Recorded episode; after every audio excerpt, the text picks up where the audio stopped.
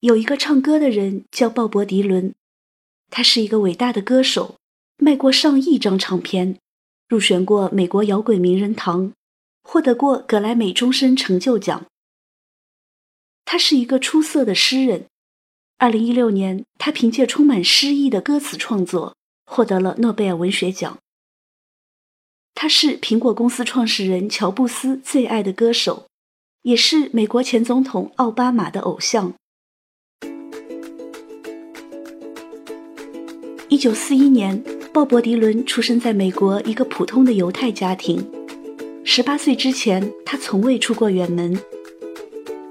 他长大的地方叫西滨，那是一座位于美国西北边境的矿区小镇，周围有着数百英里的森林，矿产资源丰富。往来西滨的火车开得很慢，小迪伦经常扒在火车上。去周边的森林玩耍。他喜欢躺在树下，竖着耳朵聆听树林里的各种声音。有时候，他也会野蛮的把杂草连根拔起，直到精疲力尽。更多时候，他沉浸在对天空和宇宙稀奇古怪的幻想里，在精神上遨游四方。九岁那年，迪伦迷上了写诗。西滨的土路、树丛、矿坑、铁轨，都是他最好的写作题材。十岁的时候，迪伦在房子里找到了爸爸的吉他，并渐渐地迷上了音乐。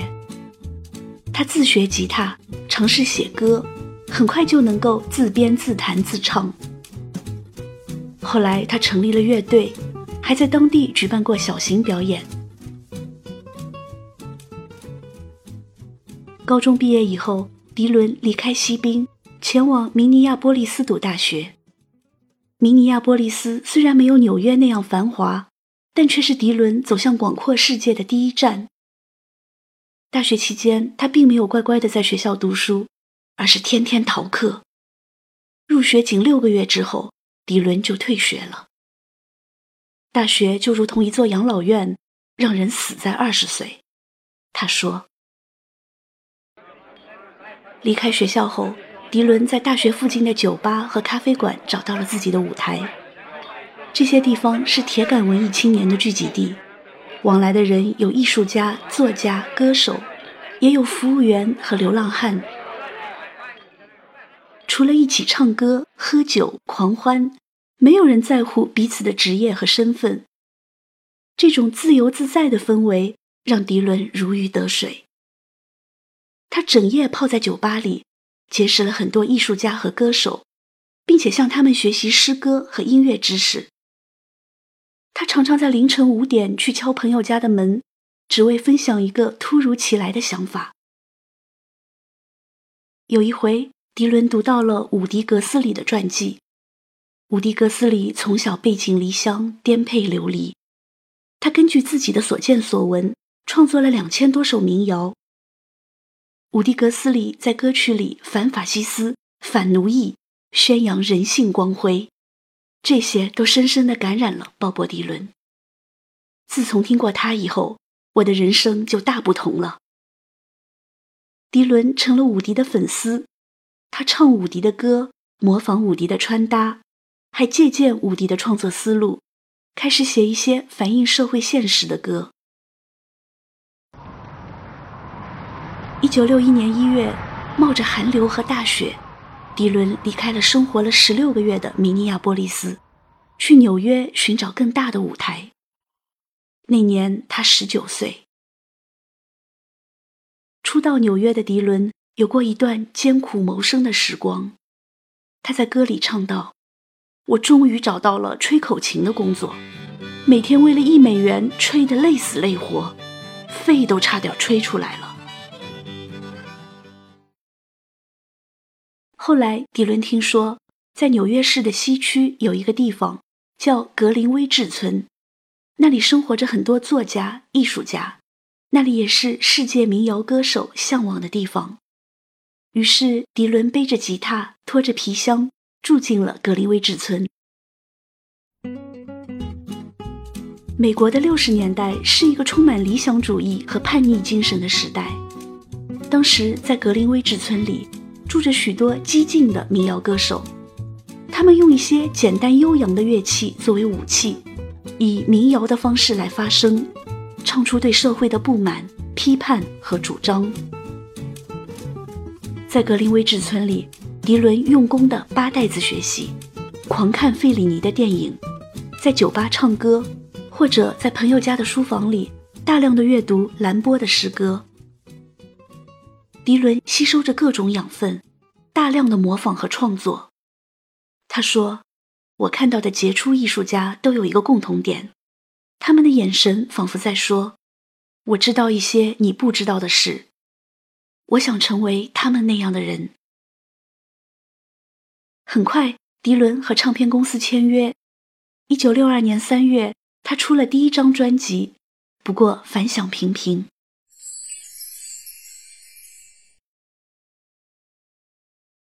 在一次河边的教堂音乐会上，迪伦认识了一个叫苏西的姑娘。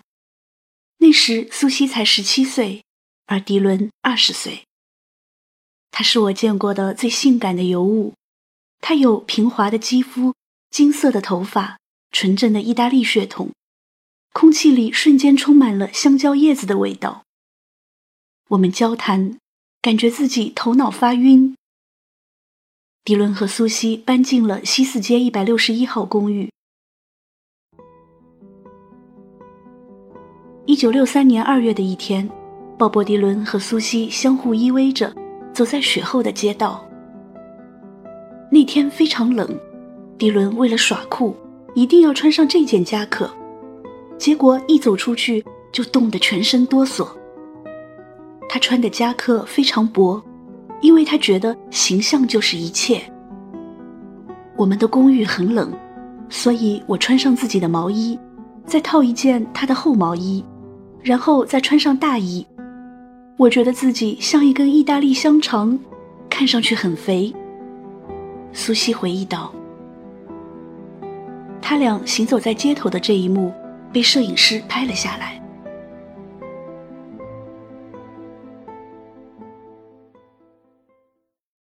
一九六三年五月，鲍勃·迪伦发行他的第二张专辑《自由不羁的鲍勃·迪伦》。专辑的封面正是被摄影师抓拍到的那张照片。其实这不是迪伦最酷的照片，苏西看上去也不美。不过这张照片深入人心，因为它温暖。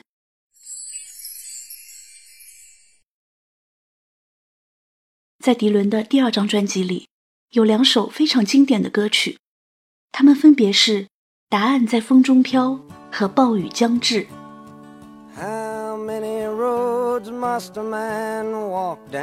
现在我们耳边听到的就是《答案在风中飘》。一个男人要走过多少路，才可以称之为好汉？一只白鸽要飞过多少片海，才能够在沙滩上入眠？炮弹要横行多久才会永不存在？我的朋友，答案在风中飘。一座山要屹立多久才会被冲刷入海？这些人要坚持多少年才会获得自由？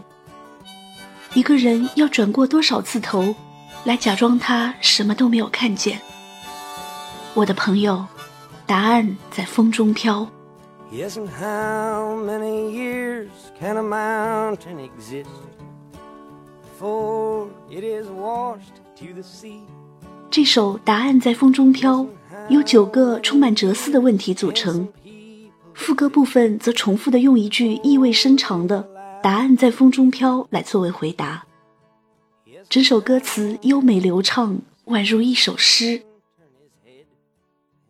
那时候，美国深陷越南战争，美国政府不顾人民的反对，强行对越南增兵，很多满怀爱国热情的年轻人在越战中失去了生命。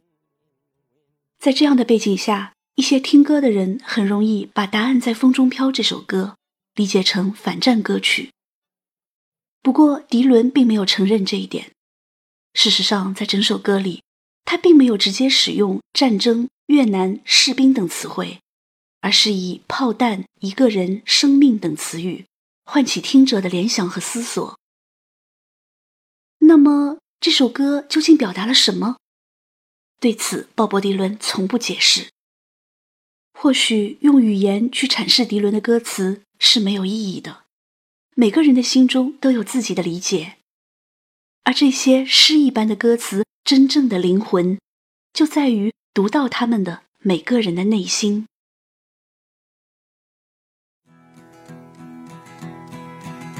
Oh, where have you been, my blue-eyed son?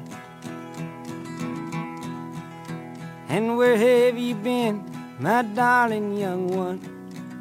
现在我们听到的是专辑里的另外一首著名歌曲《暴雨将至》。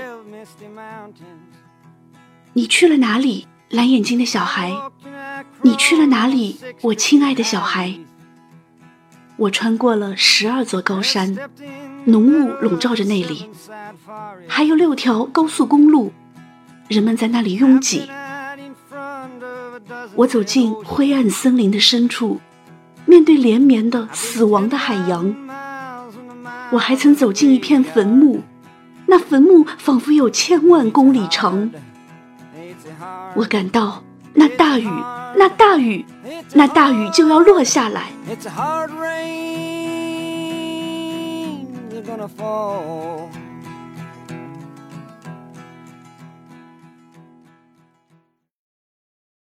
鲍勃·迪伦不喜欢直接描述客观事实，他通常借鉴诗歌和戏剧的方式。用各种不同的意象和隐喻的手法来表达自己的情感和想法。譬如这首《暴雨将至》，开头迪伦描述了一个蓝眼睛男孩的离奇见闻：闯入十二座缥缈的群山，路过六条扭曲的公路，在七座悲伤的树林跋涉，又遇到了十二片死去的海洋。在这些地方，男孩遇到了一系列骇人的场景。比如新生婴儿被野狼包围，诗人在小溪里死去，毒药淹没了所有水源。最后，男孩说：“我感到急剧的、猛烈的、呼啸的、疯狂的、瓢泼的大雨就要落下。”这些连续的、让人喘不过气的诡谲意象，描绘出一个迷茫之人的生存困境。这种压抑、恐怖的氛围，犹如一种危险的末世预言。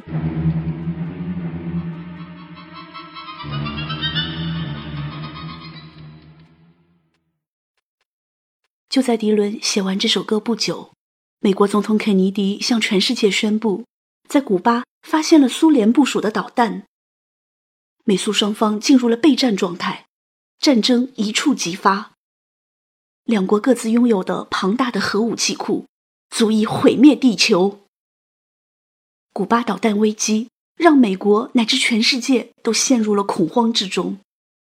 在这样的背景下，迪伦的这首《暴雨将至》引发了民众巨大的共鸣。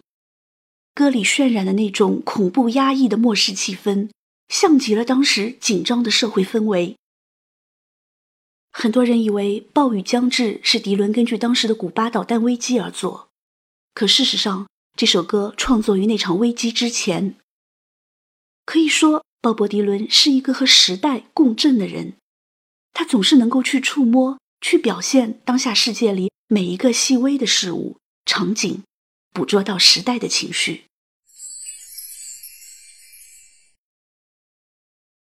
鲍勃·迪伦在最初的音乐之路上。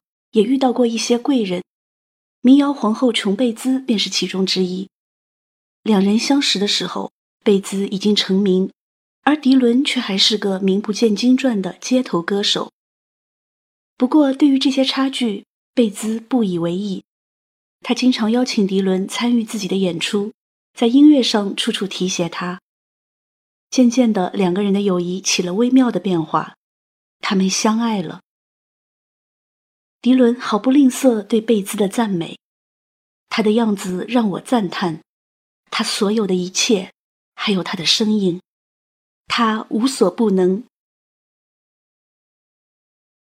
彼时的美国虽然农奴制早已废除，可是对黑人的歧视仍然存在。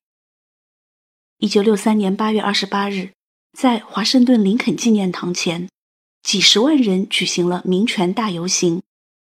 那天，民权运动领袖马丁·路德·金发表了撼动世界的演讲：“我有一个梦想，表达对民族平等的心愿。”就在那样的场面，鲍勃·迪伦和大家一起合唱了《答案在风中飘》。人们借这首歌里那些充满哲思的歌词，唱出心中对自由平等的渴望。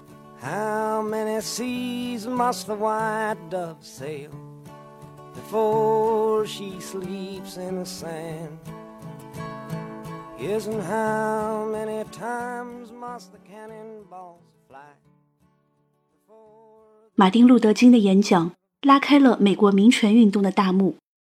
人们开始抗议保守的社会制度，要求精神、种族、性别的平等。与此同时，鲍勃·迪伦变得越来越出名，他成了美国青年心中的民谣英雄。民权运动的策划者看中了迪伦的号召力，有意推举他为代言人。可是，迪伦不愿意充当政客的宣传工具。一九六三年十二月，鲍勃·迪伦获得一个人权奖。颁奖的时候，他邋里邋遢地走上领奖台，神情冷漠地表示：“不会因为得到这个奖就从此做政治歌手。”他说：“老人头发掉光时，他们就该下台。我看低那些统治我的人，他们为我制定规则，却都顶上无毛，这令我愤怒。对我而言，这个世界上没有黑白人种之分，没有左右党派之分。”只有上和下，向下是大地。我只想奋力向上，忘记政治这件事。就像一只刚刚从水里爬出来的猫，本能的用最快的频率抖掉身上的水那样，鲍勃·迪伦把人们贴在他身上的所有标签抖得一干二净。随着迪伦的名气与日俱增。他和贝兹的绯闻也传进了苏西的耳朵。我再也不能应付压力、流言、真相、谎言这些围绕在迪伦周围的东西。我找不到自己的空间，我感觉自己像在流沙上，非常脆弱。苏西决定和迪伦分手。分手之后，苏西在纽约度过余生。她做过教师、画家和插画师。后来，她嫁给了一个电影剪辑师。多年以来，苏西一直避谈迪伦，直到二零零九年，她才出版一本回忆录，回忆了她和迪伦的往昔。看了书，人们才知道，苏西曾做过流产手术，那年她才十九岁。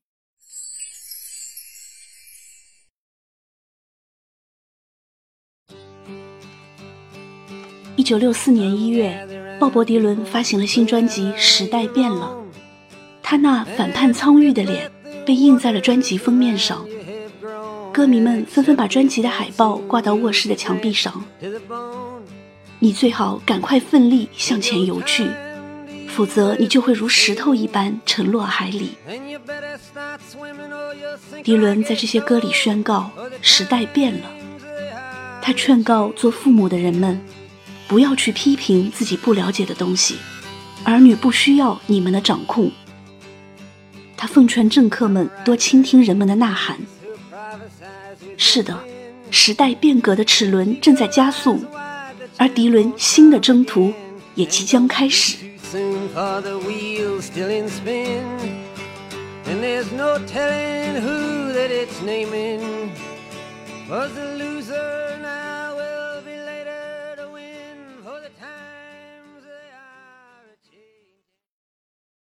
一直以来，鲍勃·迪伦都被大众视为民谣歌手，可他拒绝这样的标签。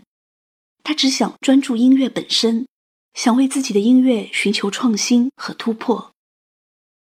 那阵子，美国土地上刮起了英伦摇滚的旋风，鲍勃·迪伦迷上了英伦摇滚。他发现，虽然摇滚乐比民谣更有爆发力和感染力。可是摇滚乐的歌词却比较肤浅，通常是宣扬名车美女等物质享乐。迪伦琢磨着，可否把民谣关注的那些主题，把反叛和思考，把诗意的语言注入摇滚，从而将民谣和摇滚融合起来。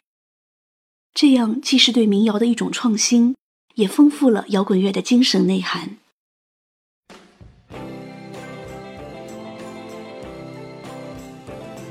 一九六五年初，鲍勃·迪伦写下歌曲《像一块滚石》，这首歌成为他音乐创作的突破点。他用摇滚的节奏讲述一位孤独小姐的故事。孤独小姐出身上流社会，受过很好的教育。打扮时髦，喜欢寻欢作乐，最后却沦落风尘，居无定所，终日为了一顿饭而奔波劳碌。副歌部分，歌手反复质问孤独小姐：“这感觉如何？”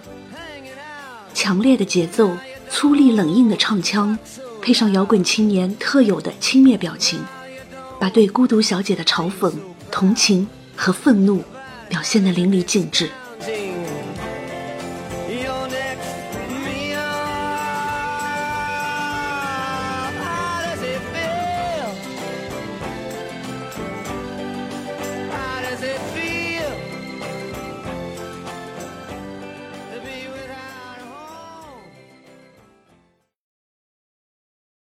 鲍勃·迪伦迫不及待地想向全世界分享自己的创新。一九六五年七月，他再次登上新港民谣音乐节的舞台。不过这次，他像摇滚明星那样穿着皮夹克，带着乐队出场。他拨动手里的电吉他，用被酒浸过、被烟熏过的嗓音，在民谣节的舞台上玩起了摇滚乐。台下的观众惊呆了。他们根本没有耐心去聆听歌词，而是直接愤怒的大喊：“我们要听民谣，不要电吉他！”许多人开始发出嘘声、喝倒彩，现场失控，迪伦被迫下台。在民谣爱好者看来，用吵吵闹闹的乐队伴奏，在舞台上蹦蹦跳跳，是一种堕落。他们觉得鲍勃·迪伦背叛了栽培他的民谣圈。背弃了伟大的美国民谣传统。至于迪伦对摇滚乐歌词的创新，他们根本不愿细品。总之，只要摇滚乐的节奏一响，他们就崩溃。后来，迪伦开始了英国巡演，和在美国的情况类似，英国的演出现场也是充满了嘘声，甚至谩骂。台下竟然有人大吼：“犹大，犹大！”犹大是基督教中的叛徒，迪伦气得直跺脚。他对乐队说：“给我开大音量！”然后他用嘶喊的声音和沉重的电吉他，向全世界宣告自己的愤怒和坚决。迪伦把民谣和摇滚乐融合起来的举动，也令女友不解。贝兹比较守旧，他一直抱着木吉他唱着民谣。而且他还热衷参与政治活动，这些都和迪伦的愿望背道而驰。于是，这对美国民谣界的最佳伴侣分手了。听众的唾骂，女友的离开，让鲍勃·迪伦承受了巨大的压力。他开始几天几夜的不睡觉、不吃饭，拼命的抽烟，不断使用各种药物，人变得越来越苍白消瘦。他卖力的在世界各地演出，在舞台上疯癫狂乱，满场乱跑，在摇滚乐的节奏里释放自己。一九六六年七月，在结束了长达九个月的巡演之后，迪伦回到了伍德斯托克乡间。七月二十九日，他骑摩托车的时候，摩托车后轮卡死，他头部着地，摔得很惨。在此后将近两年的时间里，他消失了。人们纷纷传言他已经死了。这场车祸让迪伦得以名正言顺的终止了巡演，躲进家里静养。在静养的日子里，歌手重新拿起了画笔。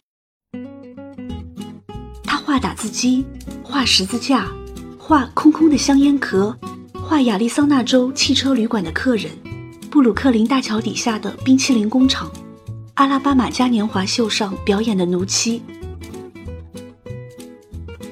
我坐到桌边，拿出一支笔，一张纸，画了一个十字架，一朵玫瑰，铅笔，小刀。我完全忘了时间。我感到自己在绘画的时候，能为周围的混沌重新建立秩序。除了画画，迪伦也开始重新审视自己的生活。我不怎么关注外面的事了。也不想跑来跑去自寻烦恼。我梦想着能朝九晚五，能有一座围绕着白色栅栏的房子，周围绿树成荫，花园里开满了玫瑰。迪伦确实这么做了，他把心中那个渴望走遍世界、大声喊话的流浪汉放到一边，开始深居简出，生儿育女，陪伴五个孩子长大。这些生活上的变化，也带来了音乐上的改变。渐渐的，迪伦迷上了乡村音乐，他开始创作一些乡村歌曲，在歌曲里颂扬平凡生活的美好。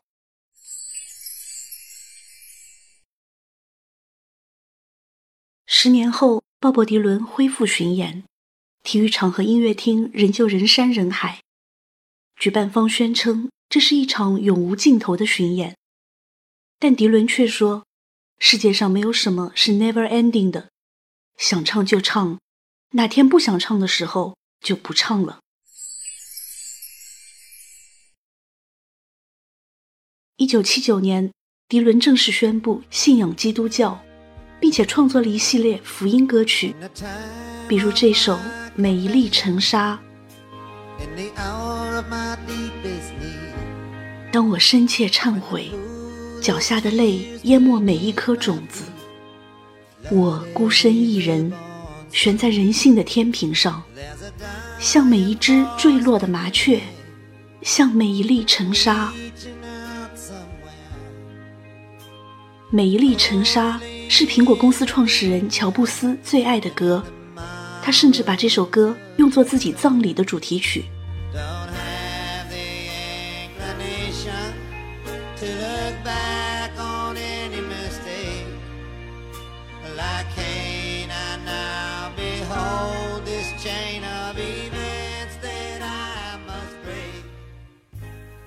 一九九七年春天，迪伦的心脏受到细菌感染，大病了一场。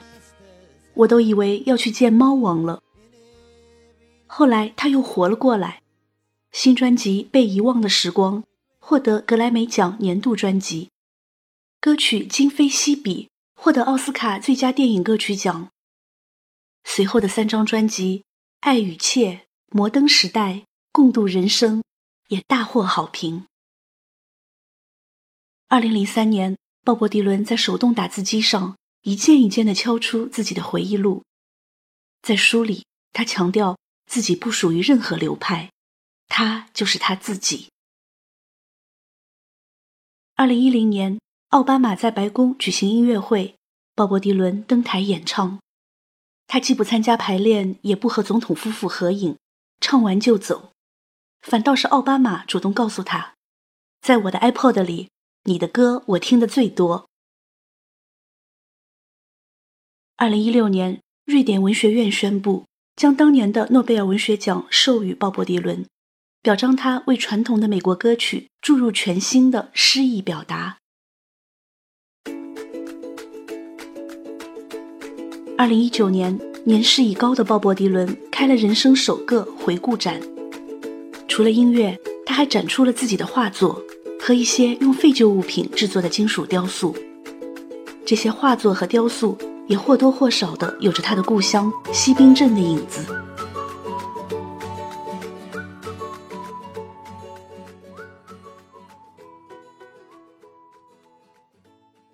在鲍勃·迪伦的传记电影《迷途之家》里，迪伦说：“就像奥德赛迷航漂泊之后，开始寻找归乡路那样，我也开始寻找我的家园。